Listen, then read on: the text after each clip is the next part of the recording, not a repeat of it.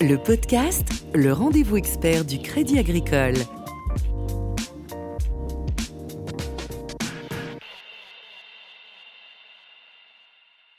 Bonjour à tous et bienvenue dans le podcast, deuxième épisode de notre série consacrée à l'histoire du Crédit Agricole en, compagnie toujours du professeur Hubert Bonin. Le professeur Bonin publie, a publié en septembre dernier aux éditions de un ouvrage sur l'histoire du Crédit Agricole de 1950 à 2001 intitulé De la Banque des campagnes à la Banque universelle à l'occasion des 100 ans de Crédit Agricole SA. Nous allons aujourd'hui voir de quelle manière le Crédit Agricole a évolué d'un établissement de crédit uniquement tourné vers l'agriculture vers une banque assurance universelle pour les ménages et les entreprises. Alors les grandes étapes de la conquête du Crédit Agricole sur le marché des ménages, ça commence, on le disait dans le premier épisode, avec l'émission de prêts immobiliers en 1959 à destination des ruraux. Quelles sont les autres grandes étapes de cette conquête du Crédit Agricole sur le marché des ménages? Sur le marché des ménages, le Crédit Agricole dispose d'un marché captif, c'est celui des agriculteurs, puis ensuite celui des ruraux.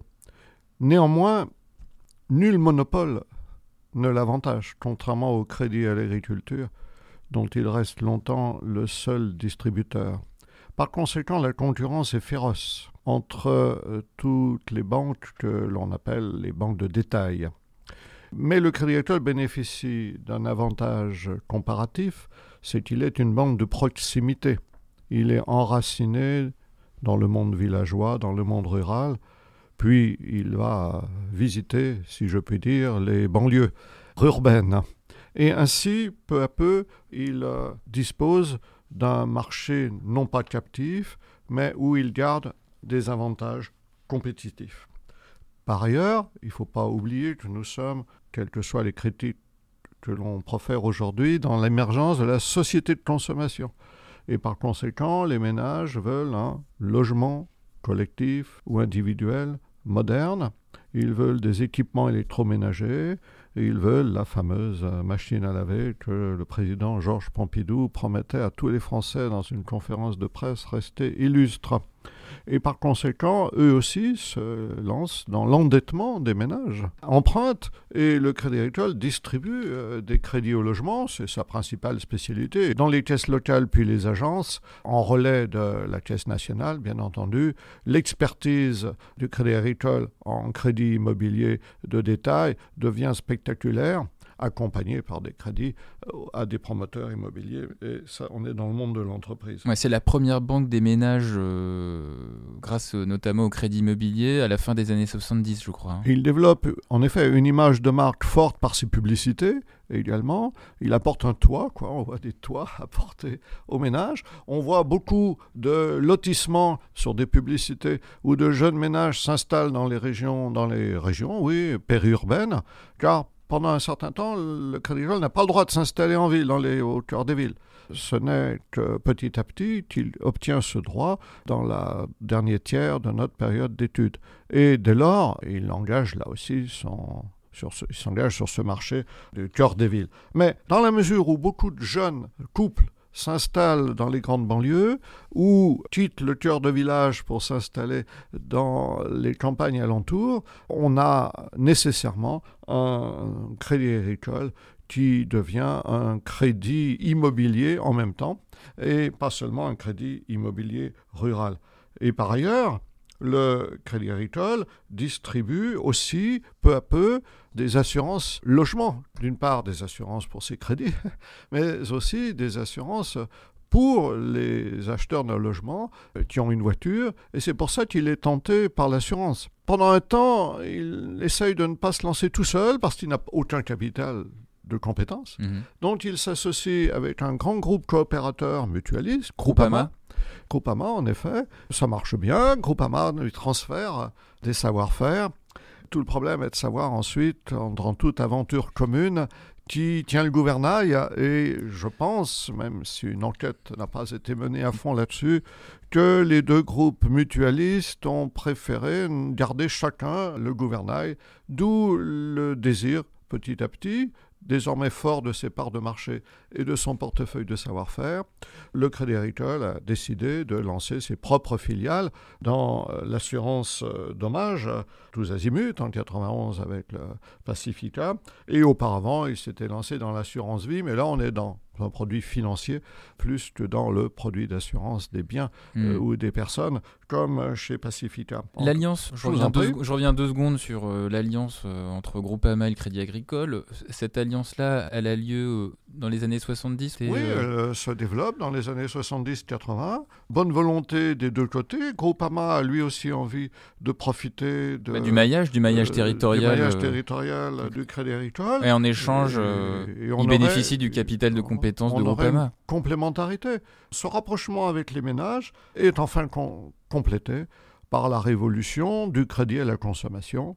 Le Crédit Agricole développe ses propres savoir-faire, mais il préfère, comme pour l'assurance, s'associer avec un partenaire qui est la filiale d'un grand groupe financier, Suez. Il s'agit de Sofinco. Et puis finalement, euh, comme Suez est en difficulté, souhaite se débarrasser d'un certain nombre d'actifs, eh bien, il cède euh, gentiment, euh, Sofinco, enfin contre quelques milliards de francs, cède Sofinco au Crédit Agricole, qu'il fusionne, d'où la naissance Crédit Agricole Consumer euh, Services. Donc, mais de Sofinco garde sa marque et ses propres marchés, mais Crédit Agricole incorpore en son sein tout le savoir-faire de Sofinco. Donc, Crédit Agricole a bien marché dans ce domaine. Ça a été euh, une preuve de sa réactivité et de son esprit d'entreprise pour ne pas laisser ce ces différentes parts de marché aux concurrents, dans le cadre de ce qui est devenu la banque universelle de proximité. Hmm. Et Alors, sur le marché des entreprises, ça commence plus tard, et notamment au début des années 90, en ce qui concerne le financement des grandes entreprises. Pourquoi avoir attendu autant de temps pour les entreprises? Alors le Crédit Agricole se lance dans l'entreprise euh, très tôt, je l'ai dit dans le précédent podcast, Ouais. en soutenant l'acrobusiness. Ouais. Donc il dispose déjà d'un portefeuille de compétences. Ça c'est important. Des experts sont formés au siège, envoyés parfois dans les caisses régionales en cas de besoin. Deuxièmement, les caisses régionales elles-mêmes deviennent de plus en plus proches des PME qui se développent dans ces années euh, 80, 70-80. Ces PME sont des leviers comme des sous-traitants, des fournisseurs des grandes entreprises, et devenir proche de ces PME permet au Crédit Agricole de s'initier encore plus à la banque d'entreprise. Mais l'enjeu, bien entendu, une fois libéré par la loi de 1984, une fois libéré des carcans de la réglementation bancaire est devenu une banque universelle, mettant fin à la séparation de nature juridique entre les banques, eh bien désormais le Crédit Agricole peut aller euh, tailler des croupières à la Société Générale, à la BNP, etc. Et ainsi, au groupe Suez et à Indo-Suez, et ainsi euh, concurrencer ces grandes banques. C'est pas facile. Il faut prendre des experts dans les autres banques. Il faut recruter euh, des jeunes ingénieurs, des jeunes diplômés d'écoles de gestion, etc. Les former, leur apprendre la culture du crédit agricole, qui n'est pas une culture de banque uniquement de compte, mais qui est aussi une banque fortement relationnelle. Et ces, ces équilibres sont difficiles à atteindre. Des caisses régionales ont rencontré des difficultés financières sérieuses et ont dû être renflouées par la Caisse nationale parce qu'elles n'arrivaient pas à maîtriser le coût du risque et l'ampleur du risque. Mais le Crédit Agricole a réussi.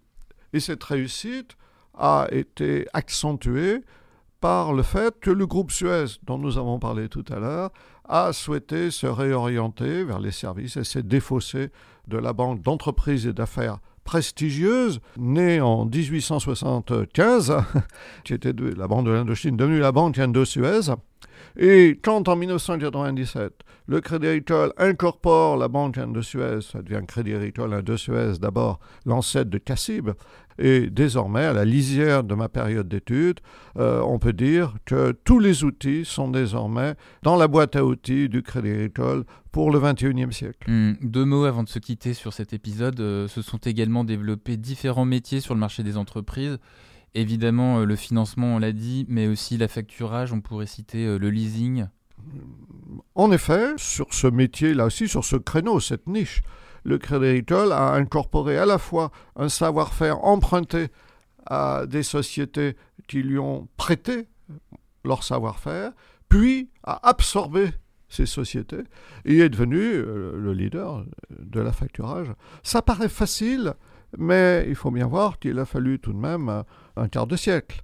L'historien qui écrit des pages a l'impression que c'est facile, le lecteur aussi, mais en fait, euh, il y a eu deux générations d'hommes et de femmes, de plus en plus, qui ont pris en compte euh, ces savoir-faire, qui se, sont, se les sont appropriés, comme on dit, et c'était pas facile.